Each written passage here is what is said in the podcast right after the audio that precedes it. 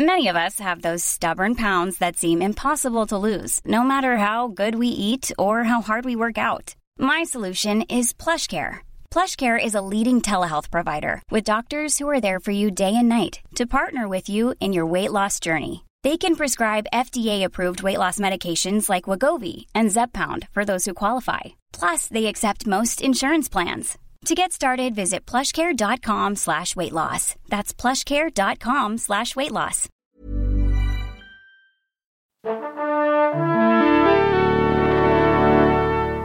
Bonjour. C'est moi Orson Welles. J'aime pas trop les voleurs et les fils de pute.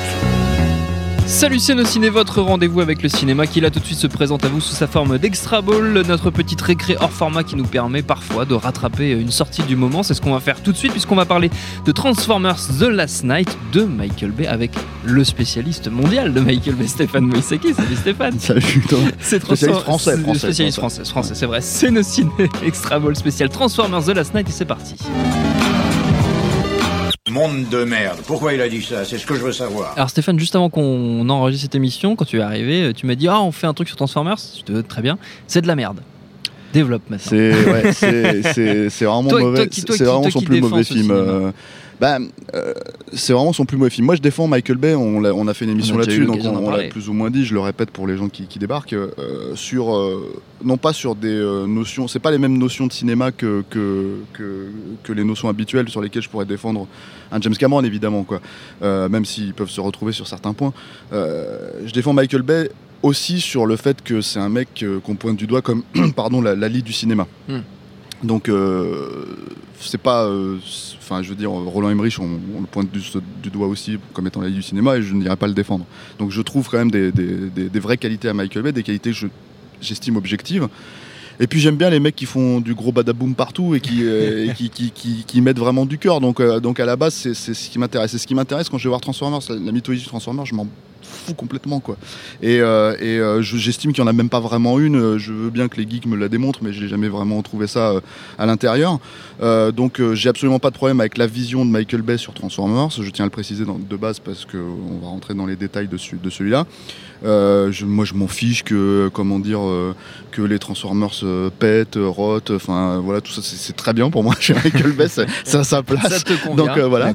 Donc, donc le- là n'est pas le, le problème. C'est les raisons pour lesquelles on pourrait considérer que ce film est mauvais aussi, hein, si, on y, si on y allait.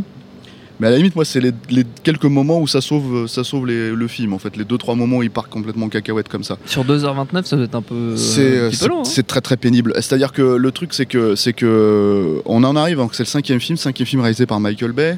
Euh, comme euh, comme c'est la mode en ce moment, on a appris que la- l'année dernière ou l'année d'avant, je sais plus, qu'ils avaient annoncé euh, qu'ils allaient ouvrir l'univers.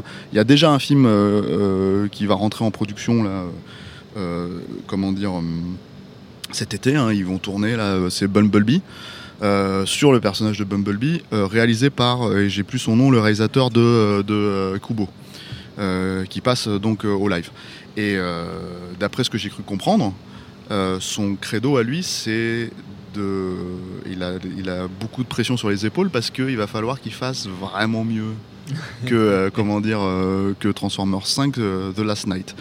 Le problème de Transformers 5 The Last Night, c'est que je pense qu'on en arrive à un stade où Michael Bay n'a vraiment, littéralement, plus rien à dire sur le sujet, plus rien à faire sur le sujet. Euh, il s'est jamais vraiment soucié de raconter des histoires dans l'absolu, donc c'est même pas vraiment comment dire. C'est-à-dire, c'est ça le problème avec Michael Bay. Tu peux pas encore une fois, t'es obligé de faire, c'est du, du reverse. C'est de la critique euh, inversée quoi en fait. Parce que le problème si tu veux c'est que les gens ouais mais il y a pas d'histoire chez Michael Bay. Bah oui alors c'est pas ça le fond du problème en fait euh, le, je, veux dire euh, le fond le fond le fond du problème c'est qu'il en a jamais rien à foutre. Donc autant qu'il y en ait pas en fait quelque part. Ce qui était le cas notamment dans Transformers 2 hein, où c'est enfin c'est du gonzo hein, le film c'est complètement dingue en fait. C'est voilà. Et le problème de Transformers 5 c'est qu'ils essayent de te raconter une histoire ils essayent pas forcément de développer euh, l'univers partagé qu'ils vont mettre en place. hein. Euh, Il y a une, une, à la Marvel une, une euh, petite pastille à la fin pour, pour Post-générique, voilà, ouais. post-générique où j'ai absolument pas compris de quoi ça parlait puisque je ne connais pas l'univers Transformers avant, tu vois. Donc je m'en fous. Euh, ça- ça- c'est absolument pas excitant pour dessous. en tout cas pour quelqu'un qui connaît pas. Et même si tu as vu les, les, les cinq films. Non, là, le vrai problème du film, c'est que donc ils essayent de raconter une histoire, une, une histoire qui est écrite par moi j'estime un vrai tâcheron en fait, qui est Akiva Goldsman, qui, est une vraie, un vrai, euh, comment dire, euh, euh, enfin une arnaque hollywoodienne hein, euh, qui est incompréhensible, quoi, qui je crois, si je dis pas de bêtises, a été oscarisé hein, quand même, mine de rien quoi. Euh, Akiva Goldsman, c'est quand même pour résumer, euh, alors je crois qu'il a eu son Oscar pour Beautiful Mind, euh, un homme d'exception, euh, je crois c'est ça de Ron Howard, je crois que c'est le titre français. Euh, mais bon, pour moi, c'est le mec qui a fait Batman et Robin, euh, c'est le mec qui a fait, enfin il y a- il y en a fait d'autres, mais j'ai, j'ai- ça y est, j'ai un trou là, mais euh, mais des, des- Du grand des- cinéma. Ouais, Ariam Légende, enfin c'est lui Ah qui a oui. gaviardé, euh, enfin c'est, c'est lui qui a, qui a- qui a ruiné ce film, enfin, etc., etc. C'est lui qui te ramène Shrek dans, Richard Matheson, tu vois. Enfin c'est, c'est high level quoi, le mec, tu vois. Donc euh, tu pourrais croire que ce mec-là, il est adapté au cinéma de Michael Bay, mais non, en fait, le truc, le problème, si tu veux, c'est que c'est quand même un mec qui se pique d'essayer de raconter quelque chose, une mythologie, machin, et qui se plante dans les grandes largeurs. Euh, quelqu'un comme Michael Bay, il a, pas ce souci à la base. Quelqu'un comme Michael Bay, il a ses marottes, il a ses putains de militaires qui va tout filmer en gros plan, il a ses gonzesses avec les nichons à l'air en gros plan, il a ses, euh, comment t'appelles ça, euh, ses money shots de malades euh, mentaux, parce que c'est des vrais, c'est quasiment le seul maintenant à en faire. hein. Et t'en as hein, dans Transformers 5, euh, je veux dire, il n'y a, pas- y a pas de souci. T'as une, très belle baston avec, avec Bumblebee et, et Optimus, qui, Optimus Prime qui est Nemesis Prime, là en l'occurrence, parce qu'on l'a on l'a rendu méchant. Euh, donc voilà, t'as quelques trucs chouettes comme ça, t'as un ou deux, enfin une ou deux présentations de, de, de, de, qui, qui valent leur pesant de cacahuètes en fait quand Megatron demande à avoir une équipe euh, et qu'on lui libère en fait des, des Decepticons. Et c'est, bon, c'est- enfin, c'est les mêmes trucs que d'habitude, c'est Michael Bay qui, qui part en cacahuète. Euh, donc je laisse la surprise pour les gens qui n'ont pas vu ça et qui, qui seraient éventuellement intéressés. Euh, mais voilà, le reste, du, le reste du film, c'est que t'es es, en train de suivre en fait le parcours de plusieurs personnages euh, dont, dont littéralement tu te fous. Tu t'en foutais un petit peu déjà de Mark Wahlberg dans, dans comment dire, dans, euh, dans le premier, euh, surtout que t'achètes pas du tout l'idée euh, dans l'absolu que ça soit un comment dire euh, un inventeur. Alors que c'est Marc Marky Mark quand même merde tu vois. Donc euh, je veux dire à un moment donné ça, ça fonctionne pas. Mais c'est pas grave tu t'en foutais un petit peu c'est dans le flot de l'action. Tu sentais qu'il avait besoin de créer un un héros musclé, tu vois, par rapport à Chia la bouffe, tu vois, tu sentais que c'était un peu plus là où il était un peu plus à l'aise.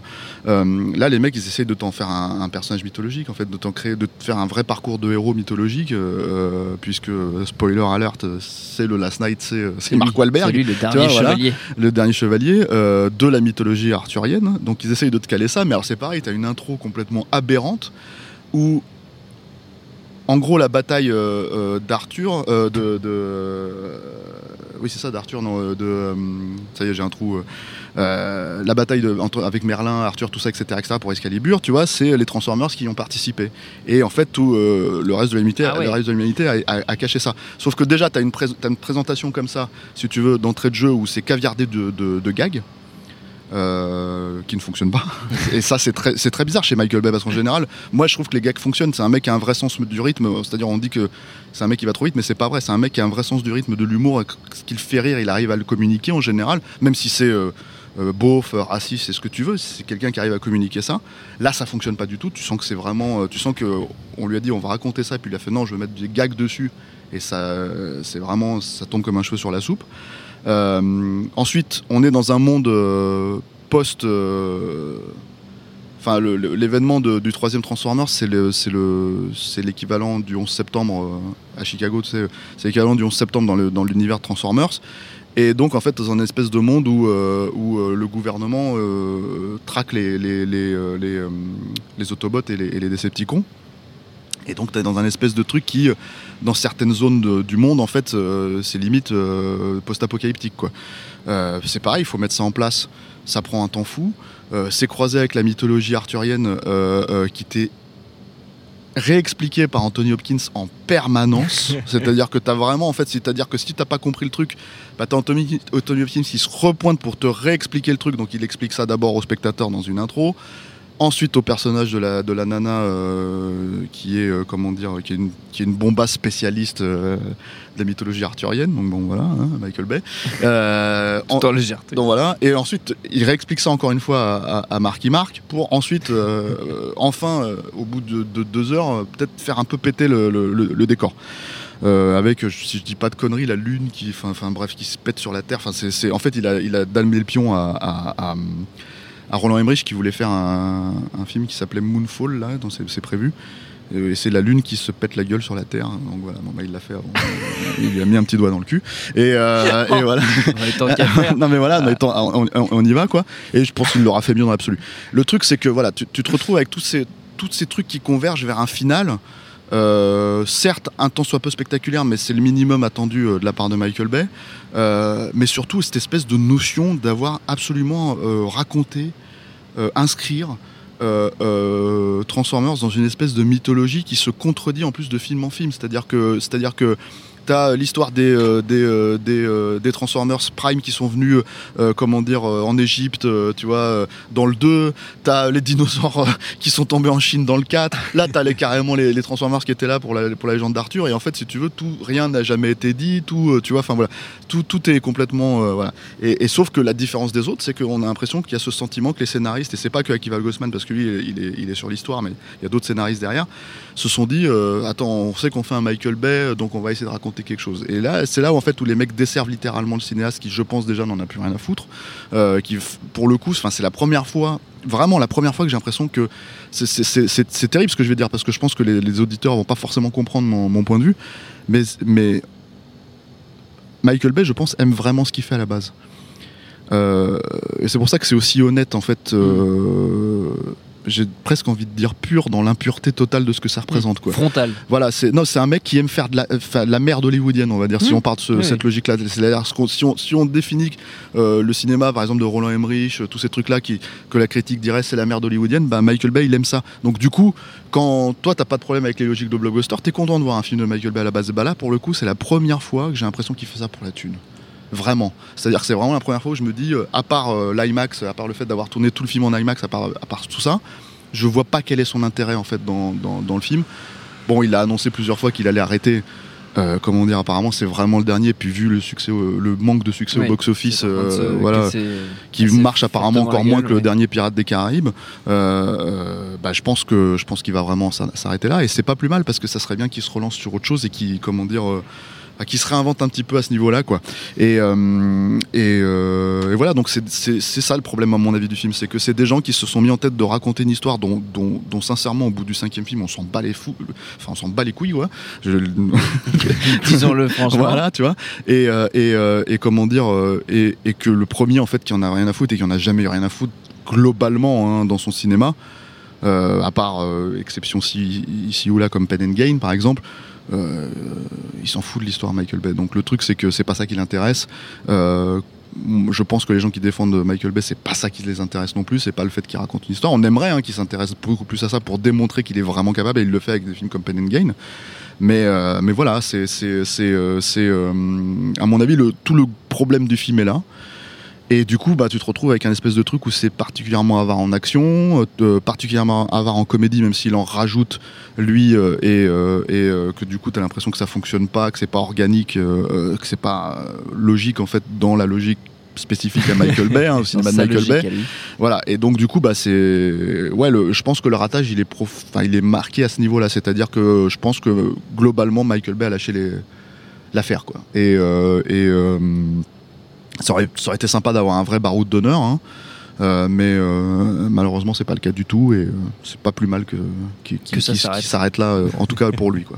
Peut-être que ça reviendra. Peut-être que nous aurons droit à un barreau de de Michael Bay. Dans ces cas-là, on refera Ouais, qu'il une fasse émission, chose. Stéphane. fasse chose, je te, ouais. je te promets. En tout cas. Transformers The Last Night, c'est en ce moment au cinéma. Si vous avez vraiment le, la foi, si vous avez l'envie d'aller jusqu'au bout de l'expérience Ouais, faut Transformers, avoir la il foi. faut avoir la foi. Ça dure 2h29. Merci Stéphane. Merci à Jules à la technique. Merci à l'antenne Paris pour l'accueil. Nociné.com, binge.audio pour retrouver toutes nos émissions. Et on vous dit à très vite. Salut, c'est Mehdi Maizy. Retrouvez nos fun tous les vendredis, le podcast qui donne de l'amour à Kanye West, Michel Berger et Kalash Criminel. Uniquement dans nos fun.